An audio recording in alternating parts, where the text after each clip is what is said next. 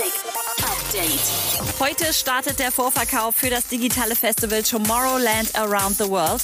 Das Line-Up kennt ihr ja schon seit Montag. Jetzt sind auch die Stages draußen. Neben der Mainstage, Freedom Stage und der Cave gibt es jetzt auch komplett neue Stages zu entdecken, wie zum Beispiel Afterlife. Und noch ein ziemlich heißes Gerücht macht die Runde.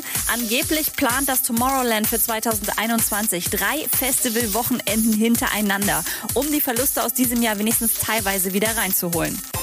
Und noch mehr News für euch. Das Hurricane und Southside haben bekannt gegeben, dass für 2021 jetzt alle Headliner wieder am Start sind. Darunter Martin Garrix, Deichkind und die 21 Pilots. Außerdem sind Tones and I, Contra K und Juju dabei.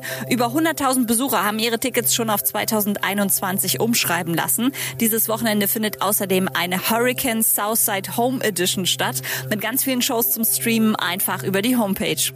Und Cardi B hat sich piercen lassen und das war eine ziemlich große Nummer für sie. Hört mal selber.